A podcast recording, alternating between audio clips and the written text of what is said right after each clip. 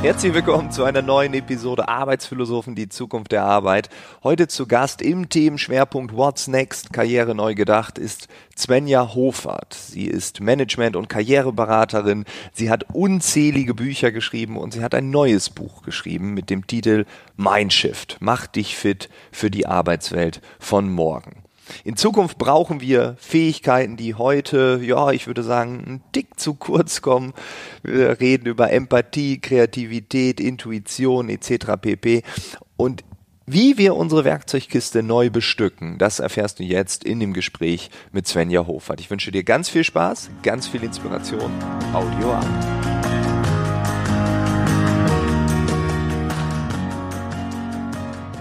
Schreibst seit 1998 Bücher, das heißt, du bist ja, würde jetzt, wäre jetzt meine Hypothese, unendlich kreativ, weil wenn man seit über 20 Jahren Bücher schreibt, dann muss ja irgendwas passieren in dir, um dich herum, dass du immer wieder äh, dich neu erfindest, äh, die Themen ähm, findest. Äh, Wahnsinn. Also Chapeau, dass man das so lange durchhält, dass man da so eine Freude, so eine ähm, ja, so ein, so ein positives Gefühl damit verbindet, dass man immer wieder neue Bücher schreibt. In einem neuen Buch von dir sagst du, dass ähm, wir Erwachsene nicht mehr wirklich kreativ sind. Als Kind waren wir es, dann später als Erwachsene nicht mehr. Warum bist du so kreativ und warum sind die meisten Erwachsenen das nicht mehr? Also ich glaube, äh, in, in mir steckt ein großer Anteil rebellisches Kind. Okay. Ja, also so, so ein bisschen dieses, ähm, nö, so mache ich das nicht. Ähm, und das ist für Kreativität hilfreich. Ne? Hilfreicher mhm. als dieses Angepasste. Ne? Ich mache das, um Erfolg zu haben. Ich mache das, weil man es von mir erwartet. Ich mache das, weil ich dadurch eine 1,2 im Studium kriege. Ich mache das, weil der Lehrer dann meinen Kopf streichelt oder so. Das, ähm, wir sind ja sehr stark auf diese Anpassung erzogen und Kreativität lebt ja davon, dass du eben das genau hinterfragst und dass du sagst, ja, ist das denn so, wie mir das jetzt vorgegeben wird oder könnte es vielleicht auch anders sein?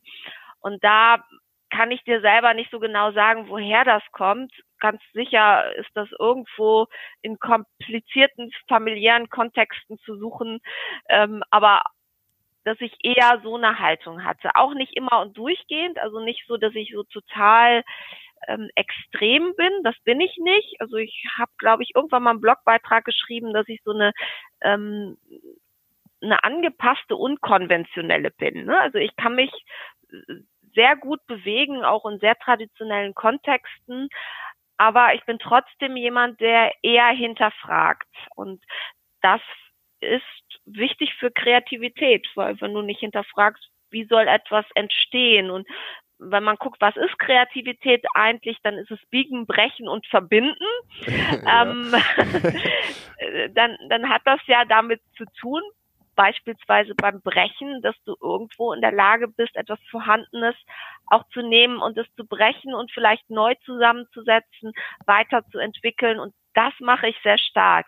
Also ich bin weniger so eine komplett Neuerfinderin, ne, mhm. alles anders, sondern eher jemand, der Dinge findet, die miteinander verbindet, denkt, ey, das kannst du doch viel einfacher und wie wär's, wenn man das nimmt und das nimmt und dann zusammen und dann hat das auch noch einen Nutzen für die äh, Leute. Also ich bin dann in dem, was ich mache, eher in dem Nutzen. Was, was bringt es uns, ne, wenn wir das irgendwie anders machen? Und das ist eine Form von Kreativität. Da gibt es auch noch andere. Ne? Jeder hat da so seine eigene, aber ich glaube, ähm, dass das so ähm, ein Hauptpunkt ist. Mhm. Und das haben wir äh, eben nicht gelernt. Und wenn ich mir anschaue, wie mein Sohn macht jetzt Abitur, wie man immer noch in der Schule herangeführt wird an Lehrinhalte, an, an Lernen, dann hat das äh, wenig mit eigentlich, wenn ich ehrlich bin, gar nicht. Also ich habe in seiner Schulkarriere mein mein schlimmstes Erlebnis als Mutter war, dass mein Kind etwas super Kreatives gemalt hat, ein auf dem Kopf stehendes Fußballfeld und hat das sehr abstrahiert von dem ähm, konkreten Thema. Und dafür kriegt der eine ne Vier und das finde ich richtig scheiße. ja. Weil die Lehrer dann nicht erkennen, worauf es ankommt. Ne? Also sie bewerten dann den feinen Strich oder die konkrete Umsetzung mhm. und sie bewerten nicht die Originalität oder das ähm, divergente Denken. Es gibt ja konvergentes, divergentes Denken und das divergente Denken geht ja über ein paar Ecken. Ne? Mhm. Also mein Gedanke ist nicht auf einer Linie, sondern ich schweife ab, komme zu was anderem, komme dann wieder zu was anderem, komme wieder zurück, komme zu was Neuem und dann entsteht was. Und das wird nicht belohnt. Und äh, im Folge dessen würde ich jetzt sagen, also meine eigene Schulkarriere, ich weiß nicht, wie deine war, wenn ich jetzt so die von meinem Sohn betrachte, die läuft immer noch ganz stark auf Anpassung. Ja. Ja, ich war, äh, meine Schulkarriere war, ähm, also ich habe Schule gehasst, ich habe Universität gehasst, ähm, ich habe mich da in, wie in einem fremden Film gefühlt. Also ich habe nie Hausaufgaben gemacht und die Fächer, die ich mochte, da hatte ich dann immer meine Einsen und die ich doof fand, war ich auch ziemlich schlecht. Und äh, das war mir aber auch egal. Ähm, und ähm, ja, dieses Anpassen, ähm, da hatte ich auch ja ein großes Problem mit. Also ja, ich würde sagen, das ist, ist ähnlich, weil ich ja auch doch eher ein kreativer Mensch bin und auch eher in diesen abschweifenden Gedanken äh, bin. Ich habe Riesenprobleme damit, in den linearen Strich äh, zu folgen, also dem Gedanken zu folgen oder mich zu fokussieren für vier Stunden oder so. Dann bin ich schon wieder Shiny Object Syndrom, dann poppt da irgendwas auf, wie die Mücke zum Licht. So, ne? dann, ähm, ja, ist glaube ich ähnlich. Also habe ich vielleicht Glück gehabt, also ich nehme jetzt mal deine Aussage, vielleicht habe ich Glück gehabt, dass ich, also ich bin heute kreativ, weil ich mich damals vielleicht auch rebellisch verhalten habe in der Schule ähm, äh, und mir die Kreativität nicht aberzogen wurde. Ähm, äh, aber vielen wurde es ja aberzogen. Das schließe ich jetzt aus deiner, äh, aus deinen Sätzen eben. Ähm, können wir denn wieder kreativ werden? Also geht das noch, wenn man jetzt äh, zur Schule ging, zur Uni ging und man musste alles so machen, wir haben uns angepasst und jetzt sollen wir auf einmal wieder kreativ werden. Geht das? Und wenn ja, wie? Die Kreativität ist ja vorhanden, sie ist ja nur durch etwas anderes überspielt. Ah, okay. Also wenn man mhm. da, ich habe in dem Buch so eine äh, Statistik, äh, dass, dass nur noch vier Prozent der Erwachsenen so kreativ sind in so einem äh, Standardtest für Kreativität wie Kinder im, im äh, Kindergartenalter. Ne? Also das heißt ja, da ist etwas vorhanden, was dann weggegangen ist. Und warum geht das weg? Weil wir die Dinge machen für andere, weil es sich so gehört, weil mhm. wir das so müssen. Und insofern kann man es natürlich auch jederzeit sich wieder zurückerobern, indem man ähm, sich, sich von dem auch löst. Ne? So ein, mein, einer meiner Mindshifts heißt ja Regelbrecher. Ne?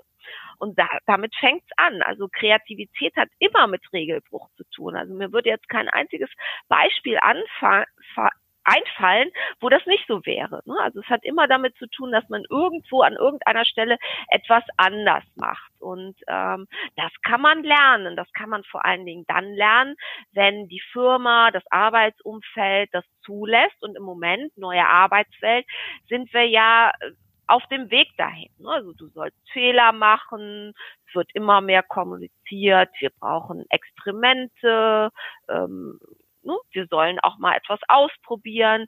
Das ist ja schon ein sehr, sehr starker Trend, der überall zu spüren ist. Und, und da kann man das schon Schritt für Schritt lernen. Ne? So ganz allein, wenn, wenn du mal Erwachsenen ähm, einen Lego-Kasten hinstellst, ne?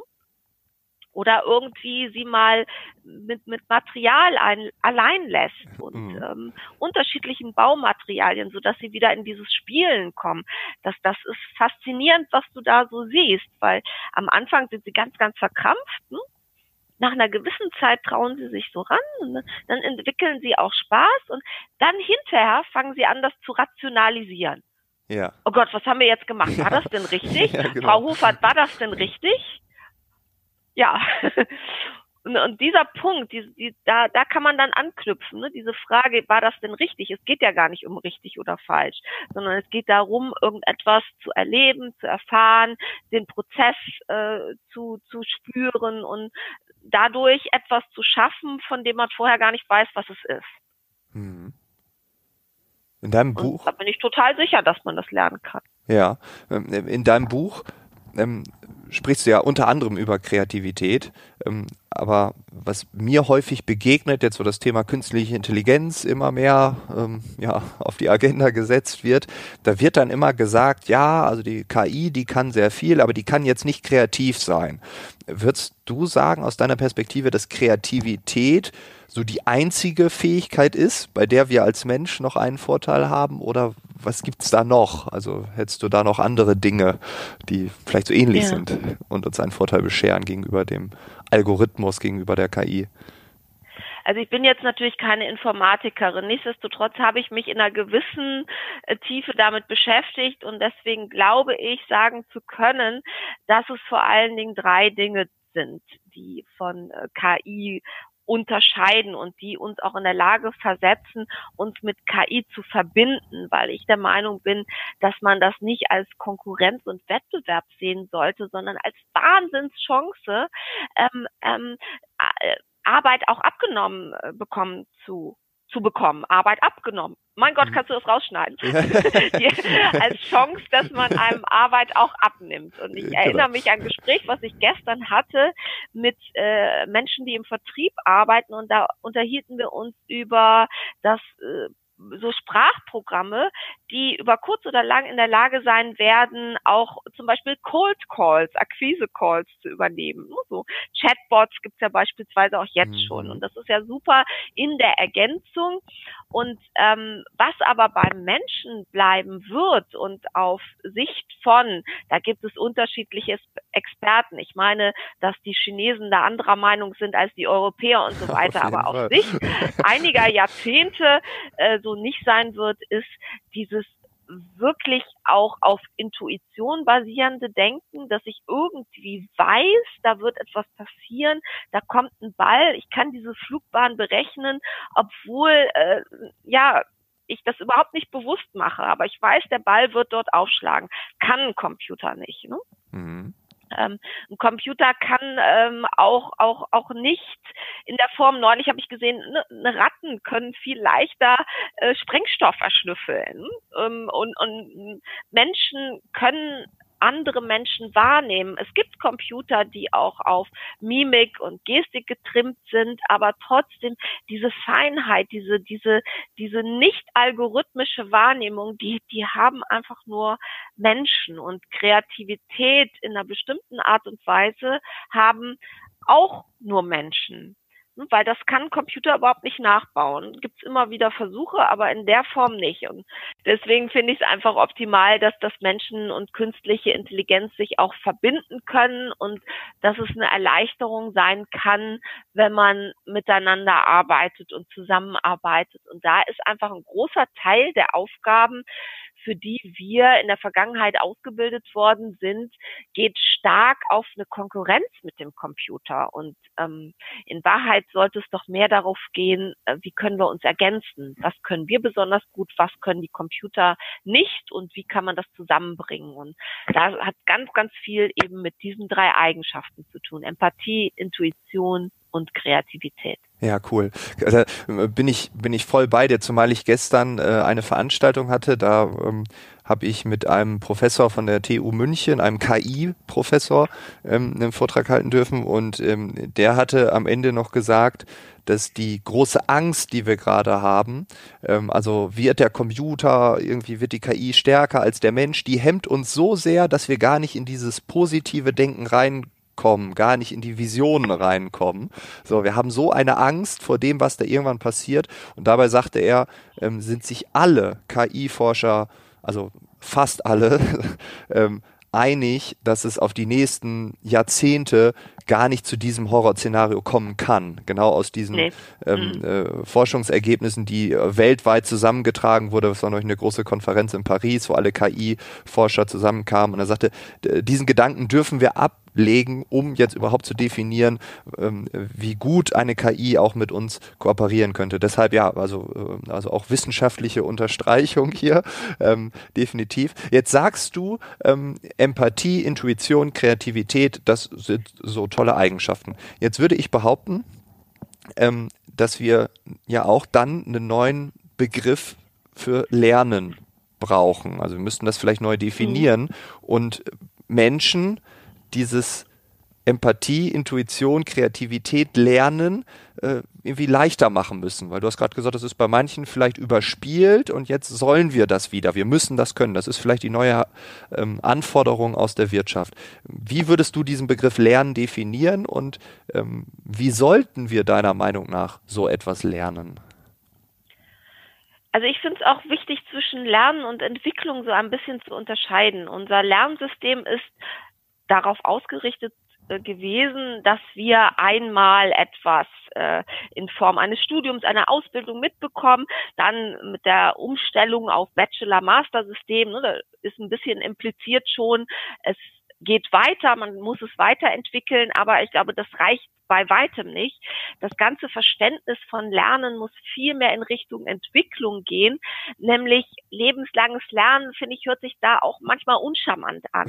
Ich finde, man sollte die, diesen Aspekt, ich, ich, ich entwickle mich, ich bin kein statisches Wesen, ich bin kein äh, fixierter Mensch, der so irgendwann mal fertig ist. Dieser Gedanke, den finde ich sehr, sehr hinderlich. Und ähm, deswegen spreche ich eigentlich lieber von Entwicklung als von Lernen, weil Lernen so ein bisschen was Trockenes hat, so was, ähm, da kommt jemand und der bringt mir was bei, ne? so, das ja, ich, ich kann was nicht, da gibt's eine Abweichung und da kommt jemand, der bringt mir was bei. Und deswegen hat dieser Begriff Lernen für mich so einen äh, teilweise negativen Beigeschmack. Und mhm. äh, Entwicklung ist dagegen etwas, wo die Dynamik drin ist, ähm, wo auch das Selbstverantwortliche drin ist. Ich nehme das selber in die Hand und es ist mein, ich habe auch Spaß daran, ja, das ist nicht, da ist eine Abweichung und ein Defizit und also lerne ich, sondern ich ähm, habe Spaß daran. Was ist die Voraussetzung, dass man das möchte, also sich entwickeln möchte? Das ist Neugier. Mhm. Wenn ich nicht neugierig bin, äh, dann, dann passiert genau sowas. Ne? Also ich äh, habe eine Abweichung, ein Defizit. Okay, ich bestelle einen Lehr Lehrer, einen Trainer und der hilft mir, das Defizit anzugleichen. Ja, das ist so eine passive Haltung. Da ist keine Freude drin, da ist nichts äh, Aktives, das ist nicht selbst organisiert, das ist irgendwie so, beschall mich mal. Ne? Mhm, mhm, mhm. viel, viel Personalentwicklung funktioniert äh, nach wie vor so. Da ja, setzen ja. sich die Leute dann hin in eine Veranstaltung und sagen, äh, ja, Frau Hofert, beschallen Sie mich mal. Ne? Das sagt keiner so, aber im Grunde denken sie das. Ja, ja. Und äh, das ist so, so kontraproduktiv weil wie wäre es für alle Beteiligten viel positiver? Ich will das wirklich, ich interessiere mich dafür, ich bin neugierig, ich will was hören. Ähm, ne, das, das, äh, das glaube ich, ist ganz wichtig bei uns wieder freizusetzen, weil diese Neugierde wird auch gelernt. Ja, wenn ich keinen Spaß mehr daran habe und das Lernen wurde mir verleidet und es war alles ganz furchtbar, Schule, Studium und die Personalentwicklungsmaßnahmen danach, dann habe ich keine Freude mehr daran.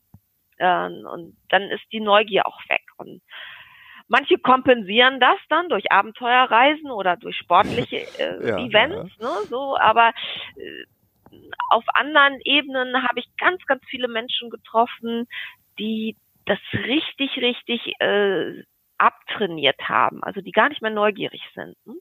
Mit der Folge, Plastizität des Gehirns geht ja in zwei Richtungen. Die eine Richtung ist, wenn ich immer in die gleiche Richtung fahre, so als Experte beispielsweise, dann werden die Spuren immer tiefer und tiefer und tiefer.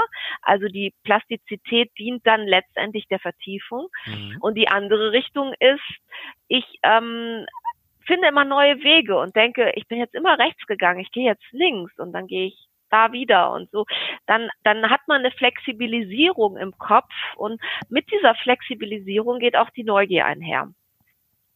Und was, glaube ich, ein bisschen unterbewertet wird oder was wir in den Medien, in der Kommunikation oft nicht so mitbekommen, ist, dass wir auch wenig dafür tun, diese Neugier anzustiften und auch immer äh, vielleicht auch sagen, ja, das geht ganz einfach, du musst es nur tun. Die Wahrheit ist, es ist eben am Anfang nicht so einfach, wenn diese Spuren ganz tief sind und ich habe immer die gleichen Dinge getan und ich muss oder will auch etwas anderes machen, dann ist das nicht von heute auf morgen Juhu und Juchai und ganz einfach, mhm. sondern es ist manchmal auch wirklich Training. Und dieser Aspekt der kommt mir oft zu kurz, dass auch kommuniziert wird, ja, das ist nicht sofort Spaß. Hm? Ja, definitiv nicht. Also, äh, hm? aber, ja, aber die, diese Haltung erlebe ich sehr, sehr häufig. Mhm. Mach mal so einen Vortrag, mach mal so eine Moderation und dann ist die Haltung der Leute umgeswitcht. Das ist völlig unrealistisch. Nur Im besten Fall hast du einen Impuls, der dazu führt, dass jemand etwas macht, aber dieser jemand wird immer noch, und in dem Buch gibt es auch so ähm, ein Gesetz der heißen Herdplatte. Ich fasse einmal etwas an und das ist vielleicht auch mal unangenehm und dann muss ich es nochmal machen, nochmal machen. Und äh, erst so werde ich in meinem Gehirn auch Veränderungen herbeiführen können. Und das ist toll, das können Computer übrigens auch nicht. Ah, okay. Also haben wir schon eine, eine vierte Eigenschaft. So viel ich weiß. ja, genau.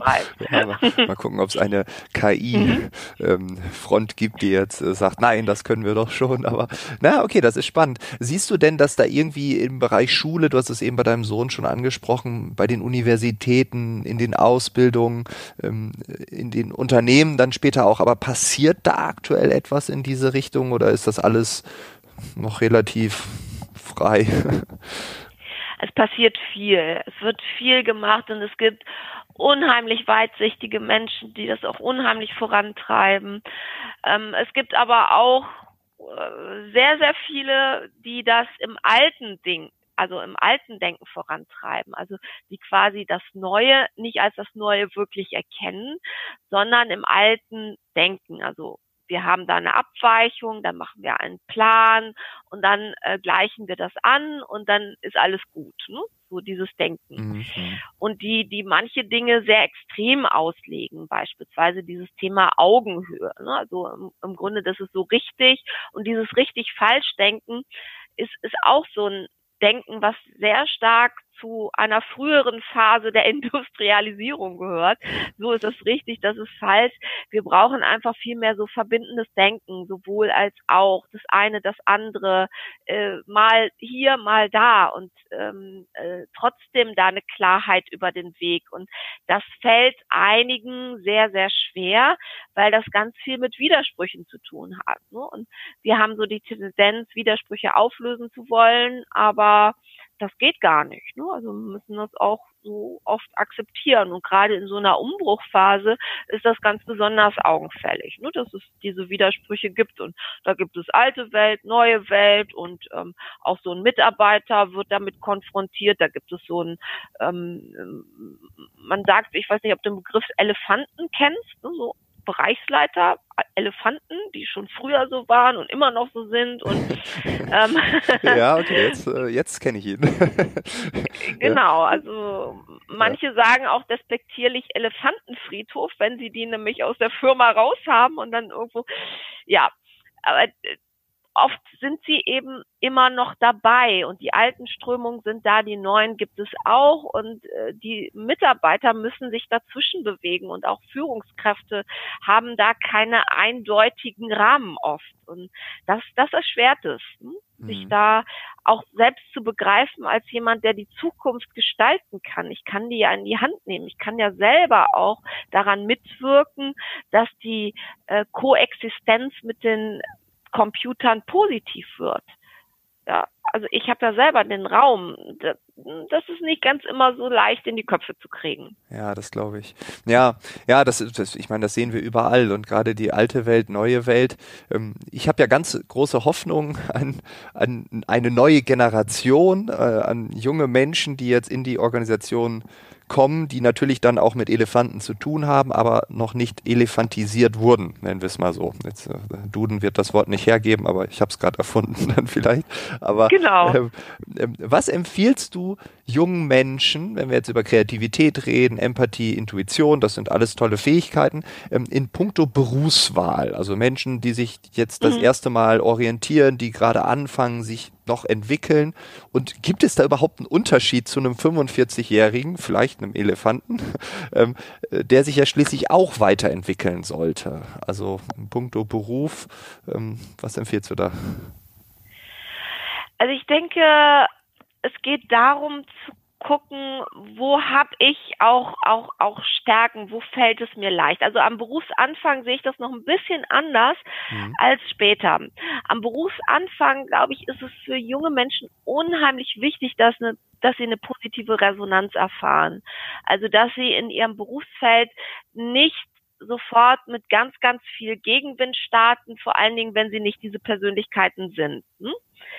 Ähm, deswegen ist es wichtig zu gucken, wo ist eigentlich das, was ich gut kann und wo kann ich auch erfolgreich sein im Sinne von, da kriege ich nicht dauernd einen auf den Deckel und merke ständig meine Grenzen. Das kann auch super sein, ja. Aber dafür brauchst du eine stabile, ausgereifte Persönlichkeit. Und es gibt junge Leute, die sind das schon. Die können sehr früh mit solchen Widerständen umgehen und finden ihren Weg. Aber die Mehrheit ist das nicht. Und die Mehrheit braucht erstmal eine Stabilisierung und eine Persönlichkeitsentwicklung.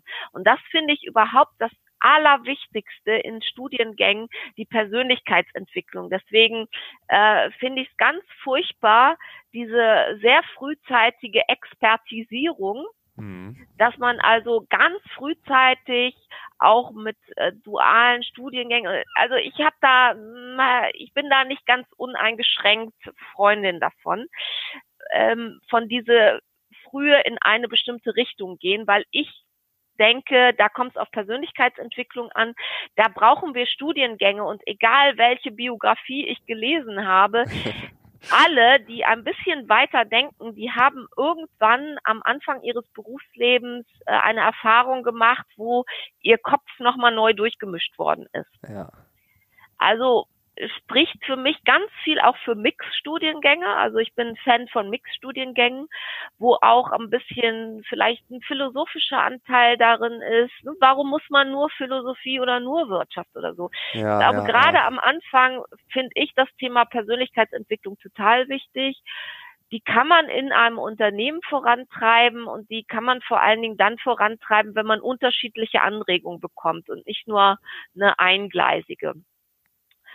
Das ist meine Einstellung dazu. Mhm. Und das mhm. unterscheidet sich ein bisschen von späteren Jahren, wo ich ja schon eine Stabilisierung in der Persönlichkeit habe und manchmal eben auch eine Festgefahrenheit.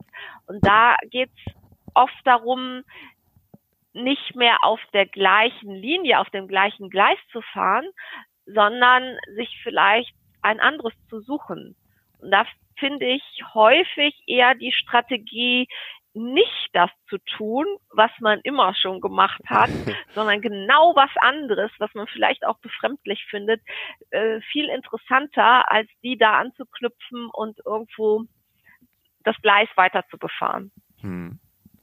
Ja, ich finde gerade das mit den Studiengängen, das äh, finde ich auch maximal absurd. Ich meine, wenn man mhm. Äh, BWL studiert, dann studiert man BWL, so das alle Bereiche. Aber wenn man jetzt mit jungen Leuten redet, was studierst du? Dann kommt da, ja, ich studiere Controlling äh, ähm, für Tourismus, Hotellerie an der Nordsee oder so. Es ist ja, ja. ultra, ja. ultra tief. Ja, und Ostsee, nee, Ostsee nicht, genau. nur Nordsee. Ne? Also, so, du sagst so ultra nischig, wo ich mit äh, teilweise 18 mich entscheiden will, ein Fundament zu legen, was dann gar kein Fundament ist, sondern einfach nur eine, eine Ultraspezialisierung ähm, und, und dann mir ja auch gedanklich schon total diesen Raum nehme, mich persönlich zu entwickeln. Also bin ich voll bei dir. Ich finde das richtig absurd. Ich wünsche mir den Ursprungsgedanken der Universität so ein bisschen mehr zurück. Ich glaube, der Bologna-Prozess ähm, hat was anderes ausgelöst. Vielleicht ein bisschen Kritik dazu. Ähm, ja. Jetzt ähm, hätte ich aber ich äh, noch, noch ein paar kurz und knackig Fragen am Ende. Mhm. Ähm, mhm. Kurz und knackig Fragen, das klingt total absurd. Aber egal, wir lassen das jetzt mal so. Ähm, in, in puncto Persönlichkeitsentwicklung, das ist ja gerade so ein Trend. Ähm, ähm, ähm, also wo, wo sehr viel passiert. Es gibt große Trainer, die das anbieten und so weiter und so fort. Ähm, ich habe das Gefühl, in meiner Filterblase nehmen das sehr viele wahr. Ähm, was glaubst du, wo stehen wir da? Sind wir am Anfang? Sind wir schon ganz weit?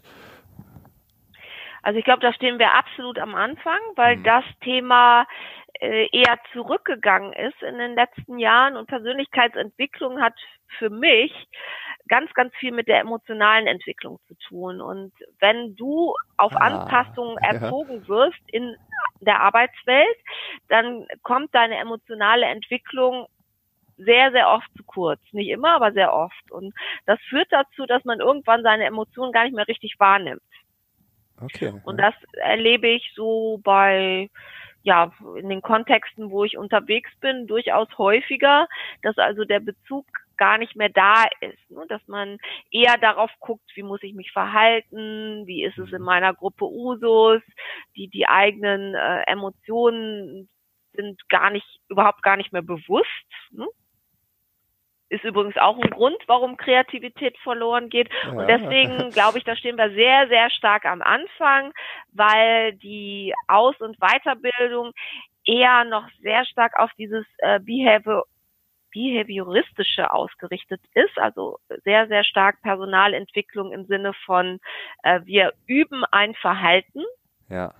äh, und üben es nochmal. Und dann entstehen auch ähm, Persönlichkeiten, die so scheinen, als wären es welche, die sich aber so ein bisschen automatisiert durch die Welt bewegen, ja, aber äh, die, die gar nicht mehr natürlich sind.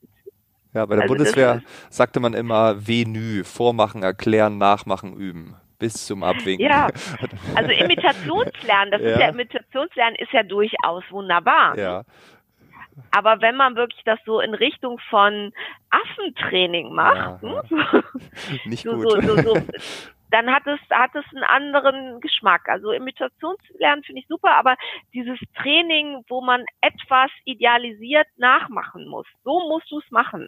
Ne? So musst du einen Vortrag halten, so musst du präsentieren, so musst du das machen. Äh, das führt dazu, dass die Menschen eher ihren Bezug dazu verlieren, was sie eigentlich in sich als Bedürfnis auch spüren und äh, was eine Verhaltensflexibilität ermöglichen würde. Und das ist im Grunde Persönlichkeitsentwicklung. Ne? Also ich, ich bin in der Lage, das wahrzunehmen, zu erkennen, was der andere möchte, äh, auf die Gefühlslage einzugehen, kann gleichzeitig mich selbst abgrenzen. Das ist ein hochkomplexes Thema, da sind wir total am Anfang.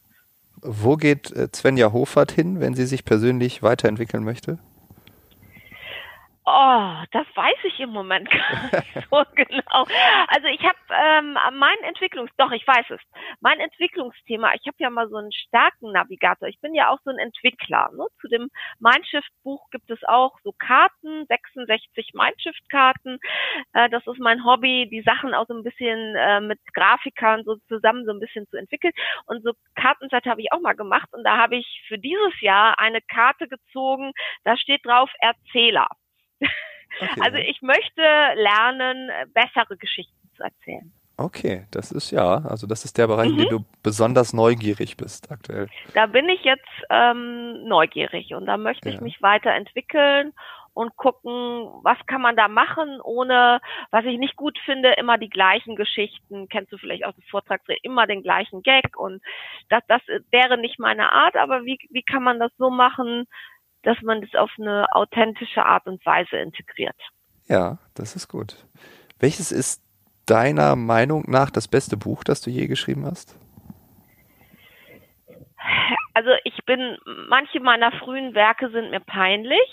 Okay, die schon mal nicht. Dann, dann, dann bin ich aber auch wiederum äh, gnädig zu mir, weil ich denke, die Zeit hat sich einfach sehr verändert. Ne? Also was äh, Online-Bücher, ne? so 1999, das, das kannst du, kriegst du nicht mehr im Kopf heute. Ne? So.